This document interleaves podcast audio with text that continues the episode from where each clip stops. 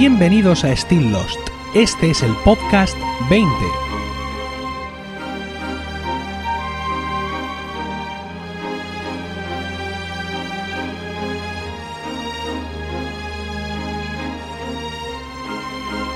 Muy buenas, espero que estéis todos bien en el momento de escuchar este podcast y dispuestos a pasar un rato juntos rememorando nuestra serie favorita. Hoy vamos a hablar del comienzo de la tercera temporada de Lost, compuesto por los capítulos 1 y 2. Que me diréis, casi todo el año sin publicar y ahora tienen la poca vergüenza de aparecer aquí solo para hacer un capítulo corto donde hablas de los episodios 1 y 2. Bien, tenéis toda la razón del mundo, pero una vez más vengo aquí a justificarme y a pedir perdón y a prometeros que esto va a cambiar. Va a cambiar por varios motivos. Lo primero, porque eh, por diversos cambios en mi vida, ahora voy a tener más tiempo para grabar, con lo cual StillLot vuelve a entrar en mi planilla de grabación de manera frecuente. También he convertido, digamos, mis podcasts en una red de podcast, ¿no? Entonces, pues eso me estimula más a, poder grabar los distintos capítulos de los distintos temas y a mantener toda la red, todos los podcasts de la red funcionando. Eh, y la tercera cosa es que mmm, vuelvo a tener un nuevo plan, como he dicho, para grabar Steel 2. Y es que ya os comenté en un momento que es mucho más el trabajo que tengo que hacer para preparar cada capítulo de lo que me lleva realmente grabar un capítulo o incluso de la duración del propio capítulo. Así que he pensado que para hacerlo mmm, de manera más uh, más frecuente, vamos a hacer lo siguiente. En vez de coger y ver cinco capítulos y preparar datos, resúmenes, apuntes, etcétera, voy a coger dos, tres a lo sumo. Pero voy a hablar más. De esta manera podré disfrutar más lo que hago, podré extenderme más y la duración de los podcasts será más o menos la misma, una media hora, pero al tiempo yo tardaré menos en prepararlos, ¿no? Con lo cual, pues podré hacerlo más frecuentemente mi idea sería intentar hacerlos pues al menos una vez al mes, pero no quiero comprometerme a una periodicidad porque ya os digo que va a ser simplemente cuando tenga el material listo. Entonces os pido un poco de fe en mí, que sé que es mucho pedir. Y sin más dilación, comenzamos. El primer eh, capítulo que vamos a tratar hoy es el capítulo 1 de esta tercera temporada, titulado A Tale of Two Cities, que es eh, Historia de dos ciudades, un libro de Dickens, y está centrado en Jack. Fue emitido originalmente el 4 de octubre de 2006. Jack está prisionero de los otros en la estación Hydra y es interrogado por Juliet. Kate y Sawyer están en celdas próximas, de donde Sawyer trata de escapar junto con un joven miembro de los otros llamado Carl, pero son detenidos. Henry Gale, entre comillas, cuyo verdadero nombre es Ben, se revela como líder de los otros. En el flashback, durante el proceso de divorcio, Jack se obsesiona con descubrir al nuevo novio de su esposa y sospecha de su padre e incluso le ataca en una reunión de alcohólicos anónimos, por lo que es arrestado y su mujer paga la fianza. Bueno, tenemos un arranque increíblemente espectacular de esta tercera temporada, ¿no? Con un nuevo inicio mítico, en este caso es Juliet, derrumbada emocionalmente mientras cocina galletas al ritmo de Downtown de Petula Clark. Es un arranque muy parecido al que tuvo la segunda temporada en la que veíamos a Desmond con su rutina diaria allí en la estación del cine escuchando Make Your Own Kind of Music. Eh, la escena posterior con el club de lectura están hablando de Carrie de Stephen King eh, magistralmente oculta el hecho de que estamos en la isla, ¿no? Para que luego el shock sea mayor, porque claro, hasta ese momento nosotros simplemente estamos viendo una mujer en una casa, no mm, tenemos ningún dato para poder suponer dónde, dónde está, aunque a priori no pensamos que está en la isla, evidentemente, porque está en una casa con electricidad, horno, comodidades, etcétera.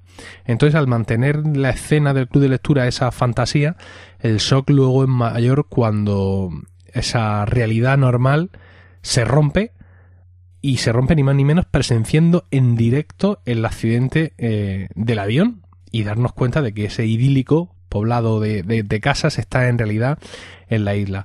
Esta primera escena es eh, muy importante en la serie eh, y en el devenir incluso de toda la serie, ya que nos muestra la relación de tensión que existe entre Juliet y Ben.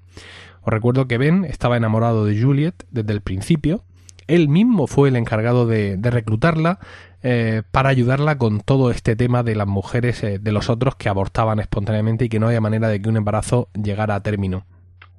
Sin embargo, eh, estando en, en, la isla, seguramente un poco desengañada porque, bueno, ella no consigue dar con la clave y cuando quiere volver a, digamos, a su vida, pues Ben no la deja, ¿no? Aunque Ben ha curado, teóricamente, el cáncer de la hermana de, Juliet, que se ha quedado en, la civilización.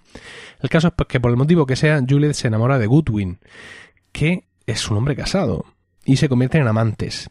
En un momento dado, la mujer de Goodwin le da un toque a Juliet y le dice que deje en paz a su marido, pero no ya mm, por, por el hecho en sí de que deje en paz a su marido, que es suyo de ella, sino porque tiene miedo de que Ben, eh, que está enamorado de Juliet, mm, de alguna manera haga daño a Goodwin para quitárselo de en medio como, como rival, ¿no? Ya está el amor que siente esta mujer por la mujer de Goodwin por su marido, que mm, no es ya, o sea, es un amor eh, tremendo, porque no es que ella que lo quiera para ella, es que no quiere que le pase nada malo esté con quien esté, ¿no?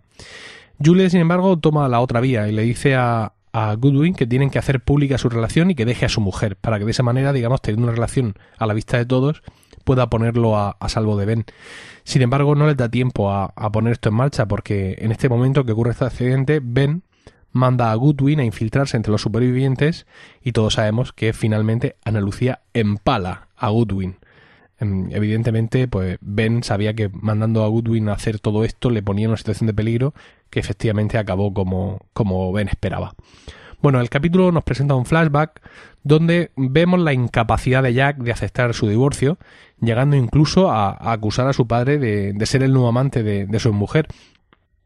Es muy curioso porque, eh, por lo que sabemos de Christian Shepard en el momento en el que estamos viendo este episodio, eh, ¿te lo crees? Quiero decir, como incluso en una segunda, en un segundo visionado del capítulo o tercero, que hay muchas cosas de las que no te acuerdas, mm, la primera sensación es de, ah, sí, que este tío estaba liado con su nuera, qué repugnante, tal, pero luego enseguida te das cuenta de, que no es así, pero es tal personajazo que la idea a priori no te parece descabellada, aunque evidentemente al final queda claro que no es así, ¿no? Esta impotencia de Jack es la misma que refleja eh, en, la isla al verse prisionero, ¿no? Se, despierta, los, los, otros les han, les han capturado, les han raptado, les han drogado, y este de pronto pues amanece allí, en esta especie de jaula de cristal, que luego sabremos que es el, la pecera, por así decirlo, y pues se encuentra con Juliet y evidentemente ¿qué hace Jack? ¿Qué hace Jack? ¿Hacerse cargo de la situación? ¿Asumir un poco su posición de inferioridad? No. O sea, es sácame de aquí. Sácame de aquí, no te voy a decir nada, sácame de aquí, quién eres, cuéntamelo todo, sácame de aquí, como si él tuviera la pistola. Es una cosa espectacular. Bueno, intenta escapar, evidentemente. Todos realmente intenta escapar de alguna manera. Kate, por ejemplo, se presta un poco al juego de nervio, te ven, va a desayunar con él, intenta obtener alguna ventaja, aparecer algo, pero bueno, está un poco aturdida, ¿no? Y no consigue, no consigue nada realmente interesante. Sawyer consigue electrocuciones y finalmente galletas de pescado por, por igual y también conocer al, otro prisionero que es eh, Carl, que hemos dicho en, la entrada, que es el que luego se revelará como eh, el novio de Alex, que es la hija adoptiva de Ben que le secuestró la francesa. Durante este episodio, Carl muestra mucho interés por dónde están los supervivientes, los compañeros de, Sawyer, porque, como ya veremos en, en los futuros episodios, su, su plan maestro es escapar hacia allí con ellos, refugiarse con ellos, eh, con su novia Alex, que además está rondando eh, las jaulas. Bueno, en cualquier caso, eh, Jack también intenta escapar y su intento de escapada resulta más fructífero que los de Sawyer, ya que aunque Sawyer consigue galletitas de pescado, Jack al menos consigue mm, darse cuenta de dónde está, ¿no? Que es en una estación de Dharma que al menos, por lo que él puede saber, está al menos parcialmente sumergida, que es la estación Hydra, y pues evidentemente deduce que donde está, con esa mesa ahí, con esos raíles por encima, no es sino un sitio donde tratar o, analizar eh, grandes peces como el tiburón, el famoso tiburón de Dharma que anda por ahí navegando por las costas, pues aquí era donde le daban flow. Eh, sin embargo, ya os digo, toda esta, esta historia de Jack, ¿no? Este, esta obstinación suya, este querer escapar, este no sé cuánto, este no doblegarse, al final queda un poco raro, ¿no? Porque el, el desenlace del capítulo lo que lo que hace que él se doblegue finalmente y que digamos se comprometa a portarse bien y a dejar de intentar escapar y hacer caso a Juliet y todo eso es que ella le bueno, le dice que tiene un dossier completo de su vida, que tiene su demanda de divorcio, que no sé cuánto, que para esta parte entonces él le pregunta si su mujer es feliz Y ella le dice que sí. Y esto insisto que es un poco raro porque, bueno, aunque mm, mientras estás viendo el capítulo no te das cuenta porque van intercalando el flashback y en esos momentos la mujer de Jack te resulta muy presente, pero si tú quitas el flashback de en medio, eh, la mujer de Jack realmente él no está tan pendiente de su mujer o no tiene tan presente a su mujer como lo quieren dar a entender, ¿no? Y, de hecho, mm, en estos momentos no hay nada realmente, salvo su obstinación, ¿no? Que suponga un paralelismo entre la situación que está viviendo Jack y la situación de su divorcio. Es completamente distinto, pero bueno, por aquí lo han metido y sobre todo es una manera de dejar escapar a ese personaje de la mujer y de sacarlo y de sacarlo de en medio. Mm, del, intento de escapada de Jack también sacamos una cosa muy interesante y es eh, la disposición de Ben en un momento dado cuando Jack tiene prisionera a Juliet. Ben da a entender de que le da igual que la mate, que le da igual todo en este mundo y que, bueno, pues que él verá lo que hace y que si no le quiere hacer caso que no se lo haga, pero que él no va a, a permitirle escapar, ¿no? Y en ese sentido permite que Jack active la escotilla o lo que sea y entre todo el agua a lo bestia en la estación, poniendo en riesgo su vida y la de Juliet. Claro, Juliet en este momento se da cuenta de que mm, su vida a Ben no le importa absolutamente nada. Hombre, Ben siempre puede salir en plan, bueno, yo es que soy un Uber calculator de todo y yo esto te lo tenía previsto y yo sabía que a ti no te iba a pasar nada. Pero la realidad con la mirada de Ben es que mm, mm, la vida de Juliet no le merece ningún tipo de, aprecio, ¿no? Y ha pasado de estar enamorado de ella a que el, dolor, por así decirlo, de, que haya rehusado sus atenciones se convierte en una indiferencia mm, muy, muy, muy peligrosa. Y bueno, esta es la situación en la que nos deja este primer capítulo de la, tercera temporada, que realmente nos permite avanzar muy poco desde, desde el final de la segunda, ¿no? El, el, paso que damos es de estar en el muelle, viendo cómo el cielo se ilumina porque el cisne ha explotado, a estar prisioneros. Podríamos decir que han pasado muy pocas horas y que aquí pasa muy poco, pero yo creo que para todos los que en ese momento vieron este primer capítulo, la escena inicial, ver a los otros por dentro, ver muchos personajes de los otros, ver cómo los conducen prisioneros, ver las instalaciones, todo esto les valió mucho la pena. Vamos ahora a comentar eh, tres detalles especiales de este episodio que me han llamado la atención. Uno de ellos es que Tom, de los otros, este tío de la barba, el tío grandote de la gran barba, que aunque sabemos que es postiza, en un momento le dice a Kate, eh, Kate le dice que no se va a cambiar delante de él, ni muchísimo menos. Quiero decir, estamos en una isla aquí llenos de extraños y de prisioneros y de monstruos, pero yo ahora mismo lo que pienso es que no me vean las tetas. Bueno, muy bien, Kate. Entonces, eh, Tom se ríe, evidentemente, por no matarla, y le dice, no eres mi tipo. De una manera que mm, a toda la gente ociosa de Internet y Twitter le deja entrever claramente que es homosexual. Eh, no sé si el, personaje era, estaba definido como homosexual en un principio, pero el caso es que, claro, se armó este revuelo, por así decirlo, y los productores, en un momento dado, mm, ratificaron que esto era así, que Tom era homosexual, lo dijeron en el podcast oficial de la serie, y lo llevaron a la realidad cuando en el episodio 8 de la cuarta temporada, llamado Meet Kevin Johnson, se le ve a, Tom en compañía en, en, Nueva York, en Estados Unidos, se le ve en compañía de, su pareja que se llama Arturo, ni más ni menos. Bueno, la segunda cosa que me ha llamado la atención es que eh, en este primer capítulo solo aparecen tres de los protagonistas, Jack, Kate y Sawyer. No aparece ninguno más de los supervivientes, solo ellos tres y los otros. Y esto los productores ya comentaron que a toro pasado les había parecido un error, porque bueno, la audiencia esperaba ansiosa la vuelta de la serie, ese reencuentro con todo el mundo, y se tuvo que conformar con tres, por lo cual, pues, mm, pese a lo que yo opine del principio, según parece ser, los números fueron un poco fríos, o la, la expectación fue. Mm, la expectación no, digamos, los resultados del capítulo fueron un poquito así, porque como digo, mm, pues sí, mucho avión explotando y tal, pero em, hubo muy poco más, ¿no? Y la reacción del público fue algo, algo fría. Y el tercer detalle, que seguramente es significante, pero son de estas cosas que lees por ahí en una wiki y se te quedan, es que este capítulo supone la vuelta de JJ Abrams a la serie como guionista después de su intervención en el piloto de, de la primera temporada.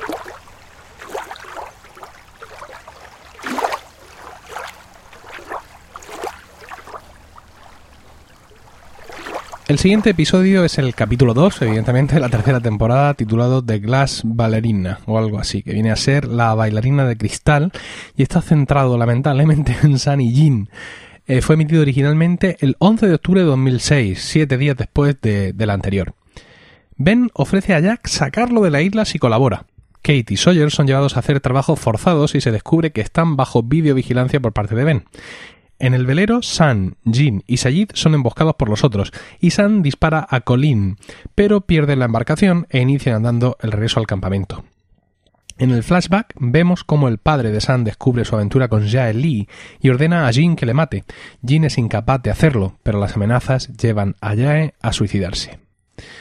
Bueno, yo pienso que mm, lo fundamental en, en este capítulo es que Ben quiere el bote. Es decir, desde el momento en el que le llegan informes de que, bueno, el bote es un velero, en fin, de que están eh, Sanjin y Sajid con el velero mm, cerca del entorno del muelle, él quiere ese bote y, además lo manifiesta con mucha intensidad. ¿Por qué?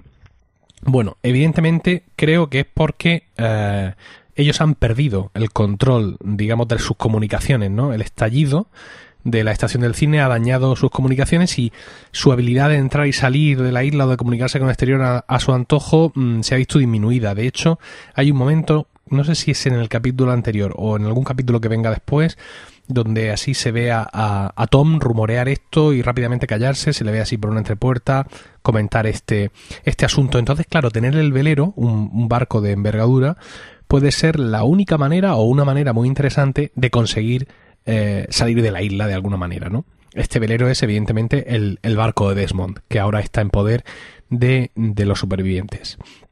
Bueno, eh, Kate y Sawyer, pues como hemos leído en la, en la sinopsis, son llevados a hacer trabajos forzados. En concreto están trabajando en esa pista de aterrizaje donde dentro de muchos, muchos capítulos aterrizará o tratará de aterrizar el segundo avión que se estrella en la isla.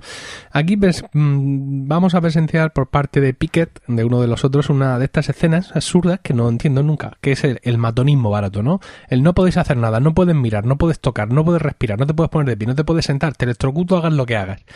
Toda esta violencia mm, brutal que, que tiene que tener su sentido, ¿no? O sea, yo no puedo entender de momento por qué los otros odian tanto a los a nuestros supervivientes, ¿no? Más allá de que yo te mato uno, tú me matas dos, mm, o, o, lo que sea, pero, mm, ¿sabes? Este, quizá porque yo no soy un matón, ni nunca lo he sido, no entiendo estas posiciones, digamos, tan agresivas, tan de chulo de playa, que muchas veces adquieren los otros sin justificación, quizá simplemente tratando de, acojonar, por así decirlo, y perdonar la expresión, eh, de acobardar, mejor, más elegante, de acobardar con violencia gratuita a sus prisioneros para conseguir que se mantengan, que se mantengan dóciles.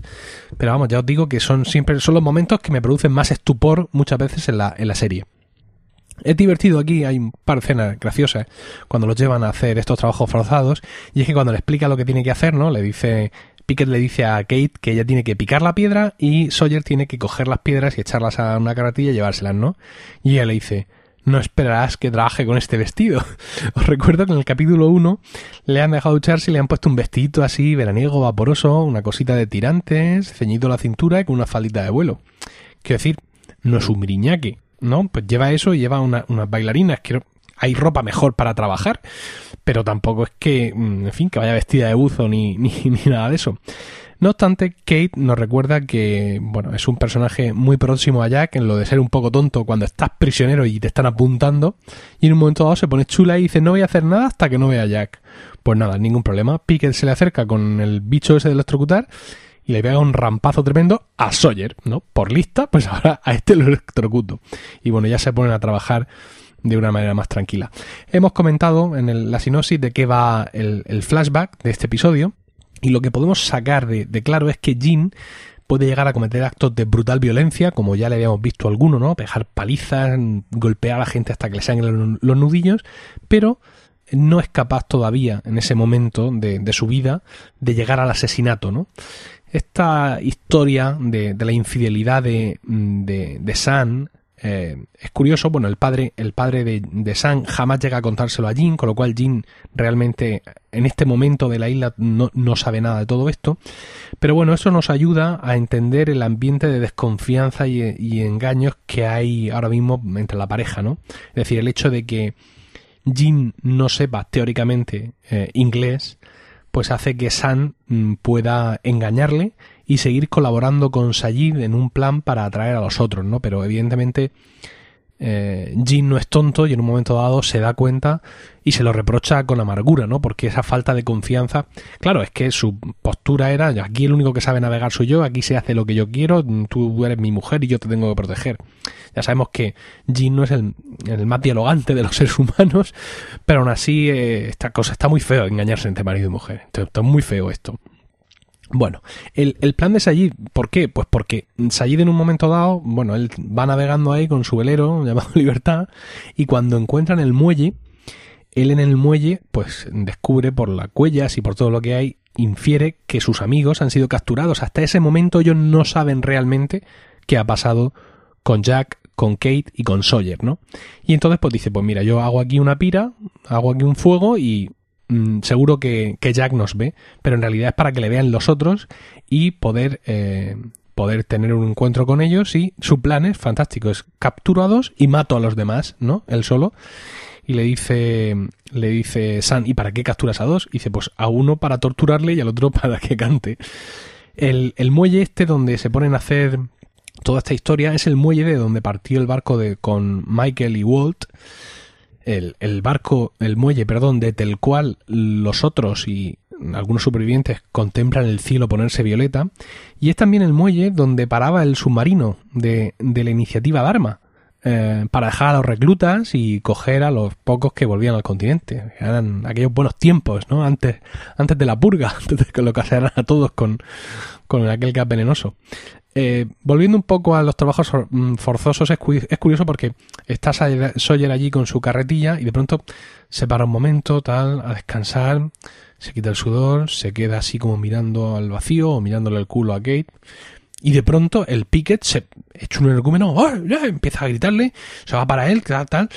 Una, una cosa, pero que no te pare ni un segundo. El, el hombre estaba allí mirando un plano y de pronto se da cuenta de que este se está secando el sudor, ¿no? Y va hacia él rápidamente a, darle de palo, aunque no hace falta, porque Sawyer se reincorpora al trabajo. Sin embargo, no se dan cuenta de que Kate está hablando con Alex. O sea, Alex se acerca por allí, oculta detrás de un seto, y se pone a hablar con Kate, ah, pues mira ese mi vestido, a ti te queda mejor, no has visto a Carl, mi novio, de eso no se dan cuenta, pero de que Sawyer se limpia el sudor, sí.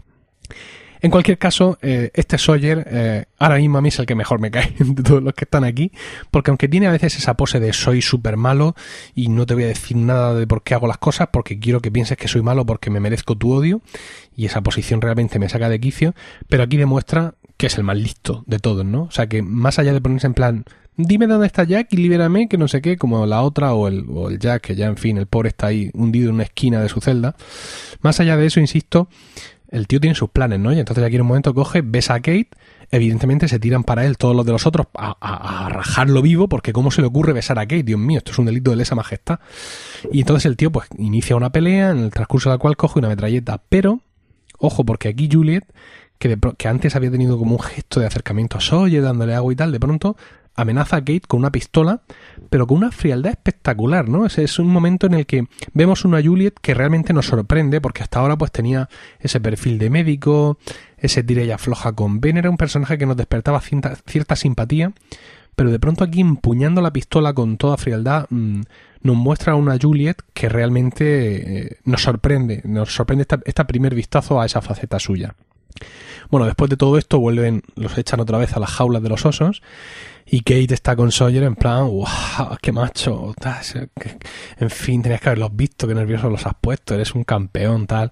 Y evidentemente este le dice que bueno, que esto es cuestión de paciencia y que al final conseguirán escaparse. Y en ese momento es donde vemos que Ben los está vigilando. Es decir, que hay monitores de estos de fósforo blanco de arma que están vigilando la zona de las, de las jaulas y otras zonas de todo, de todo el, el complejo. Bueno, respecto al, a la lucha por el, por el barco, conocemos ya que los otros al final, digamos, vencen y consiguen arrebatarle a los supervivientes el control del velero.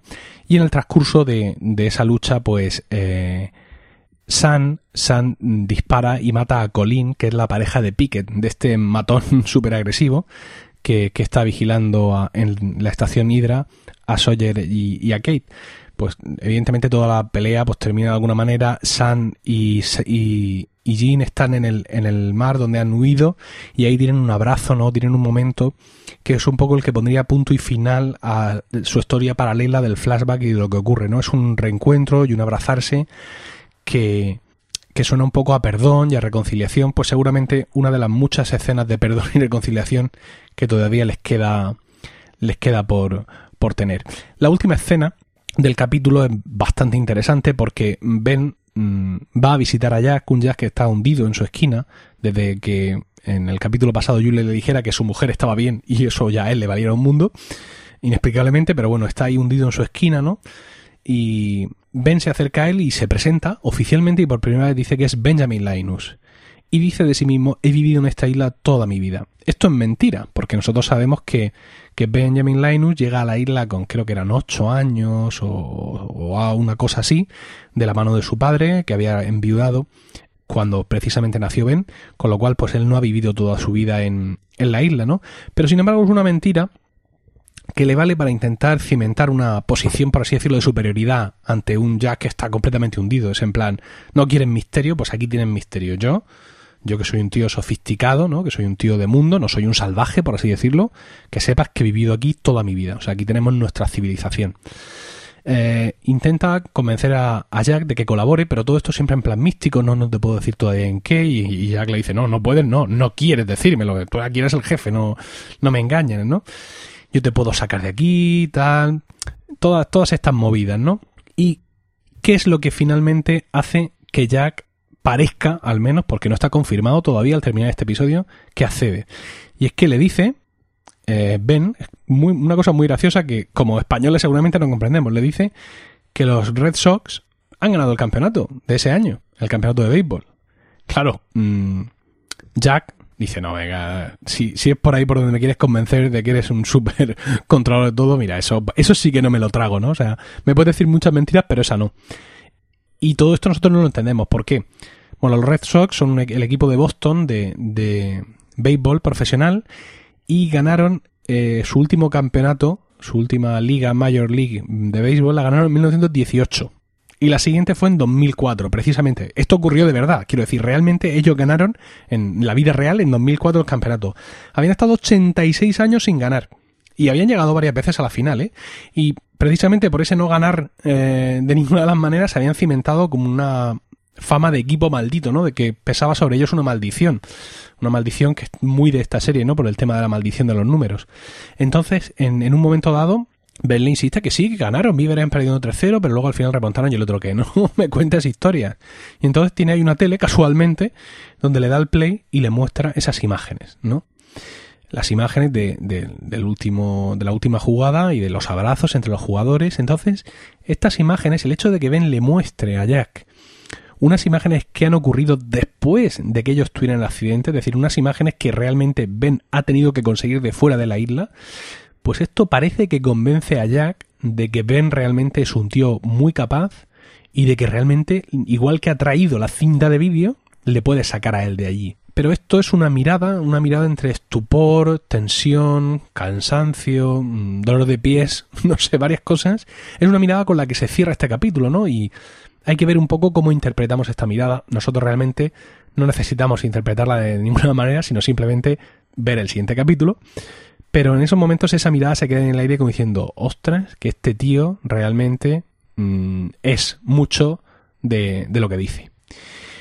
Bueno, aquí acaba este segundo capítulo de la tercera temporada en el cual seguimos con un poco de más, es decir, seguimos sin movernos mucho hacia adelante. Hemos tenido el tema del, velero, que tiene cierta relevancia, quiero decir, hemos perdido eh, el control de ese activo, pero seguimos sin ver a todos los supervivientes, seguimos sin ver el campamento. Ahora nos han añadido tres personajes más, vamos un poco aquí con cuentagotas, pero no sabemos qué ha pasado con Desmond, qué ha pasado con Charlie finalmente, qué ha pasado con Echo, qué ha pasado con, Locke, con Locke, en qué estado ha quedado la estación del cine. Es decir, para estar ya en el segundo capítulo realmente nos faltan datos. Este arranque lento, por así decirlo, eh, seguramente pondría un poco a prueba los nervios de toda, de toda la audiencia. Vamos ahora a, comentar eh, tres detalles de este episodio. El primero es que en esta conversación de Ben y Jack, del final del episodio, deja mm, dos datos importantes. Y es que uno, mm, Ben dice que él envió de vuelta a Michael y a Walt a casa. Es decir, confirma que ellos salieron allí al final de la temporada anterior en su barquito aquel, en aquel bote, y confirma que han llegado a casa, ¿no? Y el segundo dato es que cuenta la fecha actual de la isla, que es 29 eh, de noviembre de 2004. Es decir, pues nosotros ya estamos en otro año, por así decirlo, en nuestra tercera temporada, pero el tiempo en la serie con respecto a la isla avanza un poco, por así decirlo, en tiempo real. El segundo dato es que eh, los subtítulos para, para sordos arrojan un dato, por no sé qué motivo, que, que, no se puede ver en la serie, ¿no? En la serie hay un momento en el que cuando están llevando a Kate y a Sawyer a los trabajos forzados, el tal Pickett, de pronto aparece mm, su novia y le para y le dice tal no sé cuántos y tú entiendes que le está diciendo que se va a, rescatar el velero, ¿no? Pero los, los, subtítulos lo que, lo que indican es que Ben me, me ha dicho que coja el Gálaga y vaya a, a recuperar ese barco. El Gálaga es el submarino, el famoso submarino de Dharma con el que iban y venían, pues lo tienen aquí activo todavía estos chicos de, de los otros y esa es la manera en la que tienen los otros de llegar hasta donde está el, el velero. Y lo tercero es que mm, en un momento dado eh, Ben le ofrece a, a, Jack, un poco de sopa, come algo, tienes que tomar algo, no sé cuántos, tal. Y en un encuentro ahí pasillero entre, entre Juliet y, y Ben, B le dice, ah, a mí nunca me has hecho sopa. Y esto es eh, una especie de réplica a algo que pasó en el pasado de Ben, pero que nosotros conoceremos después. Y es que en el capítulo 10 de la quinta temporada, un joven Ben, eh, digamos que le coge cierto afecto a, a Sayid, mientras Sayid es prisionero de la iniciativa Dharma, y le lleva sándwiches. Y en un momento dado su padre, el borracho de su padre Roger, le ve que le está llevando sándwiches y le dice, a mí nunca me has traído sándwiches. Entonces esta frase pues viene un poco a, a estar vinculada a esta frase de Ben a Juliet, está de alguna manera relacionada con esa frase que en el pasado, pero para nosotros en el futuro, escucharemos a Roger decirle a, a su hijo.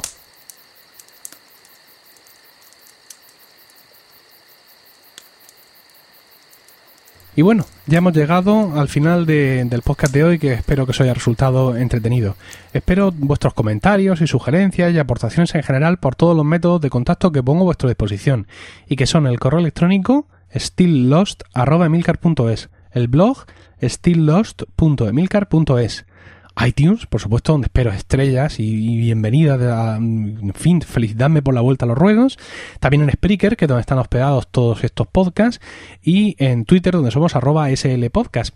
Y como no, pues en podcasts.emilcar.es, que es el, el, hogar de esta red de blogs que me he montado con todo lo que hago. Por cierto, estoy pensando si no tendría sentido eliminar el blog de Still Lost y digamos porque lo que pongo ahí realmente son solo avisos de cada capítulo, ¿no? Y centrarlo todo en podcasts.emilcar.es. No sé, le daré una pensada. En cualquier caso, lo que sí tengo que deciros, aprovechando este final, es que el podcast 21, pese a lo que he dicho al principio, ya tiene fecha. Y la fecha es el 24 de octubre. ¿Por qué? Porque voy a estar en Barcelona, en Barma, en Barma, el bar de Barcelona ambientado en, en la serie En Lord y en la iniciativa Dharma. Y voy a estar allí porque en ese momento, ese viernes 24 de octubre por la noche, empiezan las jornadas de podcasting 2014 de Barcelona y las empieza Still Lost, con un programa en directo desde Barma en el que voy a tener el placer de contar con invitados como Mespaznar de Series por Momentos y Dumakae de Teleadictos. Y entre los tres vamos a hacer un programa especial, insisto, en directo sobre la iniciativa Dharma. Eh, seguid todos estos medios que os he dicho y el Twitter de, de Steel Lost y seguid a las jornadas de podcast en Barcelona para ver la manera que tenéis de escuchar ese podcast en directo. Y ahora sí, terminamos aquí. En nombre de los de Grots Álvaro Hanso y todos los que componen la iniciativa Dharma, gracias, namaste y buena suerte.